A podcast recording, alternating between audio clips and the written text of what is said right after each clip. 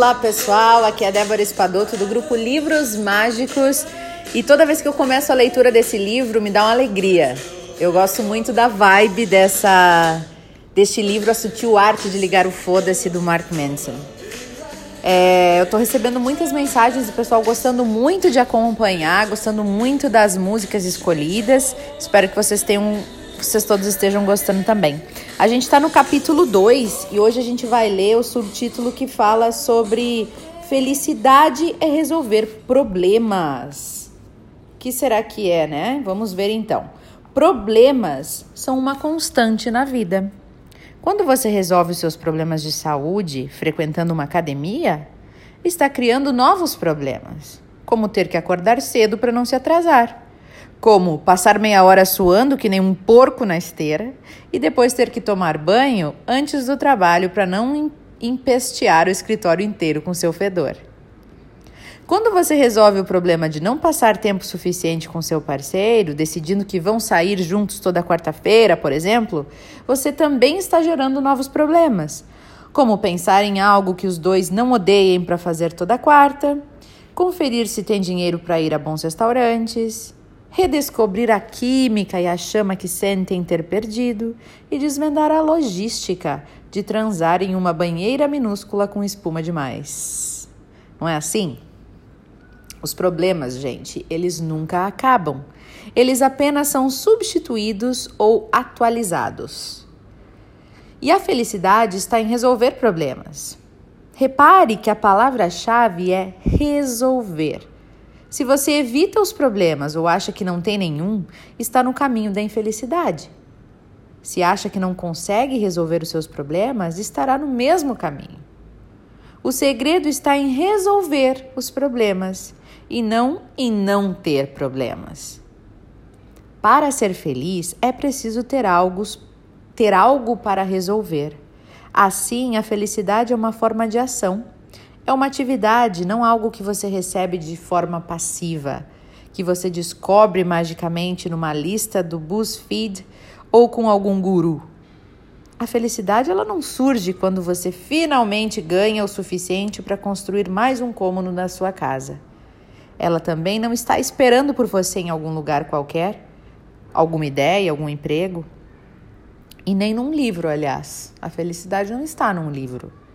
A felicidade, ela é um exercício constante, porque resolver problemas é um exercício constante também.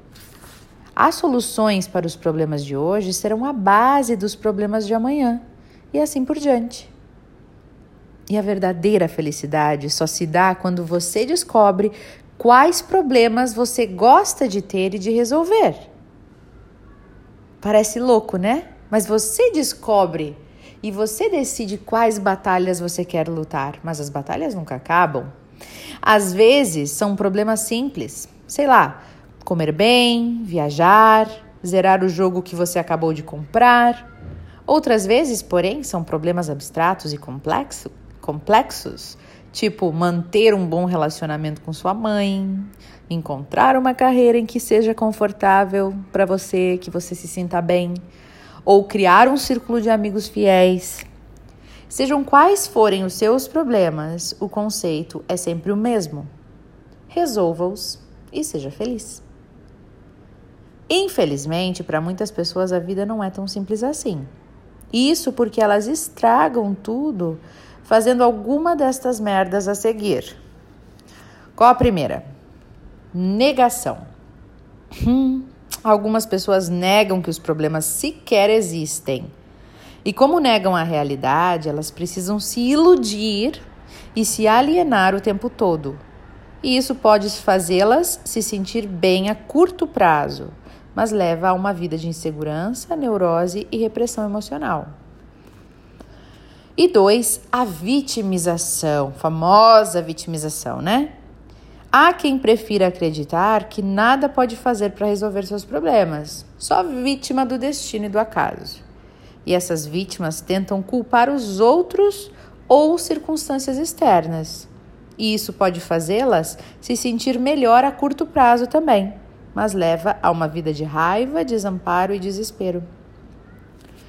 As pessoas negam e culpam os outros pelos próprios problemas simplesmente porque é fácil e provoca alívio. Enquanto resolvê-los é difícil e muitas vezes gera sofrimento. Culpa e negação dão barato. São uma fuga temporária dos problemas, o que proporciona uma sensação passageira de melhoria. E há diversas formas de obter euforia, gente. Seja pela ingestão de substâncias tipo álcool, drogas, né? Pela sensação de altivez moral ao culpar os outros, ou pela emoção de uma aventura arriscada. Basear a vida em picos de euforia é superficial e improdutivo. Vocês já ouviram dizer, agora uma consideração minha aqui, já ouviram dizer que as pessoas que têm um vício, né, um vício muito, um vício destrutivo, né? Não tô falando daquelas pessoas que bebem uma cervejinha no final de semana, mas o pessoal que é, é alcool, uh, alcoólatra mesmo, ou pessoa que é muito viciada em drogas, ou viciada em jogo, ou viciada em sexo, ou viciada em alguma coisa que se torna destrutivo, a busca desenfreada né, pelo prazer, isso são pessoas que estão, uh, talvez inconscientemente, talvez elas nem saibam, mas tentando fugir da realidade. Né? De, de alguma forma, elas não gostam da vida que elas estão vivendo. E elas ficam buscando anestesiar né, aquela realidade com o prazer, com a euforia, com as drogas, com vícios. Né? Então, continuando aqui, grande parte do mercado da autoajuda se sustenta em vender euforia em vez de ensinar as pessoas a resolver os seus problemas legítimos. Muitos gurus por aí ensinam as pessoas a novas formas de negação e, de, e enchem o público de exercícios que causam bem-estar a curto prazo, mas que ignoram a raiz do problema. Então lembrem-se: nenhuma pessoa feliz de verdade tem necessidade de ficar diante de um espelho repetindo para si mesma que é feliz. Eu vou repetir essa frase porque é muito importante. Nenhuma pessoa que é feliz de verdade, ela tem a necessidade de ficar na frente do espelho repetindo que é feliz, né? Olha só, isso hoje mesmo eu tive uma, um insight bem legal, né? Não hoje mesmo, já venho tendo esse insight. É, no início do ano, já faz tempo que eu pratico a lei da atração e essas coisas, e vocês sabem disso, quem me segue há mais tempo. E, e eu sempre tive, né, na minha vida, sempre tive algumas questões com peso. E neste ano, é, incentivada pela minha amiga, é, eu tirei isso da minha lista né, de prioridades. Emagrecer se tornou obsoleto. Eu tirei da minha lista de, de objetivos, que era sempre o topo da lista. Passava ano, voltava ano, estava lá. Emagrecer tantos quilos, né? E eu tirei isso da minha lista. E eu me dei por conta, no início foi difícil, óbvio, eu já falei para vocês aqui, mas eu me dei por conta que, de acordo com a lei da atração, a gente atrai não aquilo que a gente quer ou aquilo que a gente pensa, a gente atrai o que a gente é e o que a gente sente, o que a gente já é. Ora, mas se eu já tenho que me sentir magra e já tenho que agir como magra para eu poder atrair um corpo magro, logo eu tenho que parar de fazer dieta, porque pessoas magras não fazem dieta, não é assim? Então, parei com a dieta. Se eu quero emagrecer, parei com a dieta. Olha que interessante. Porque no momento que eu fico fazendo dieta, eu fico emitindo para o universo aí uma uma mensagem de que eu sou gorda, de que eu preciso emagrecer, de que me falta estar magra. No momento que eu paro de fazer dieta, o universo começa a se questionar: opa, então ela já está magra, não é mesmo? E isso serve para tudo. Isso aqui é o que ele está dizendo exatamente. Se eu já sou feliz de verdade, por que, que eu tenho que parar na frente do espelho e ficar dizendo que eu sou feliz de verdade? Parece que eu estou mandando para o universo, né, uma, uma vibração de que eu não tenho aquilo, de que eu não sou aquilo porque senão não precisaria estar fazendo. Então, isso que ele fala de muitos gurus é venderem essa euforia de autoajuda, entretenimento espiritual, né? Que muitos falam, ele tem um pouco de razão, porque se. Claro que é bom a gente buscar ajuda e se melhorar, mas a gente tem que cuidar para daqui a pouco não estar tá se sobrecarregando demais com um monte de técnica, um monte de livro, um monte de, de informação e a gente tá mandando para o universo uma mensagem de que, opa, eu tá me faltando algo, por isso que eu tô fazendo tudo isso, né? e tem que ser mais ao natural, mais de boa, sem não partindo da falta, mas partindo da alma, né? Partindo do ser, partindo assim, eu não estou fazendo isso com um propósito. No momento que tu faz algo com um propósito, é porque tá te faltando algo, né? Com objetivando o resultado final. Mas no momento que tu faz isso, é objetivando o momento, só por viver isso nesse momento de agora, aí tu estás fazendo na totalidade, né? Então, para encerrar aqui o capítulo, que ele diz o seguinte no último parágrafo: Outro problema da euforia é que ela vicia.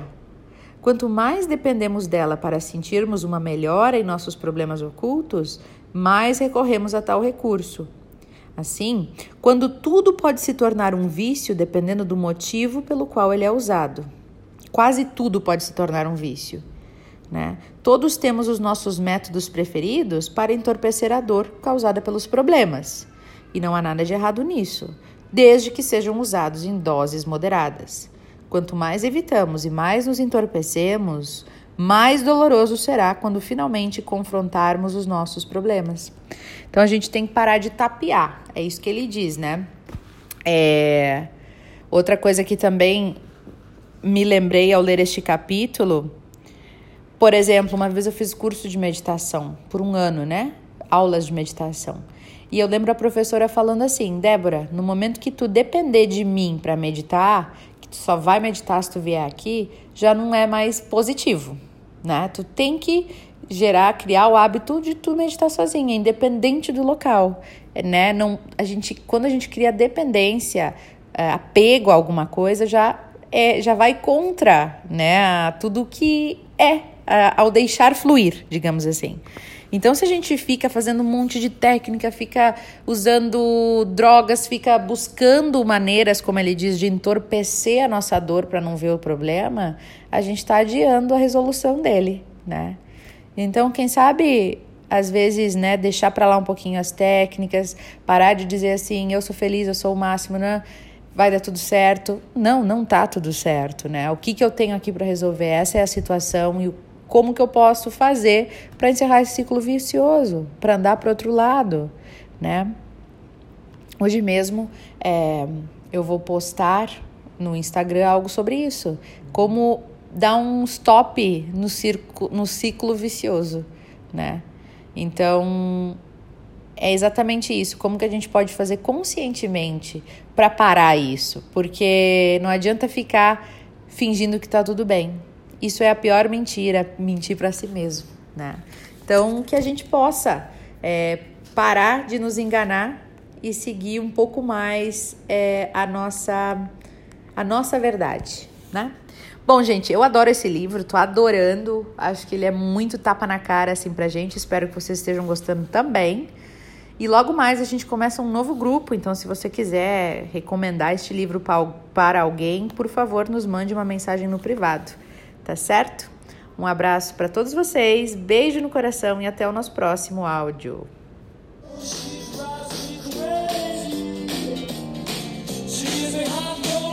She's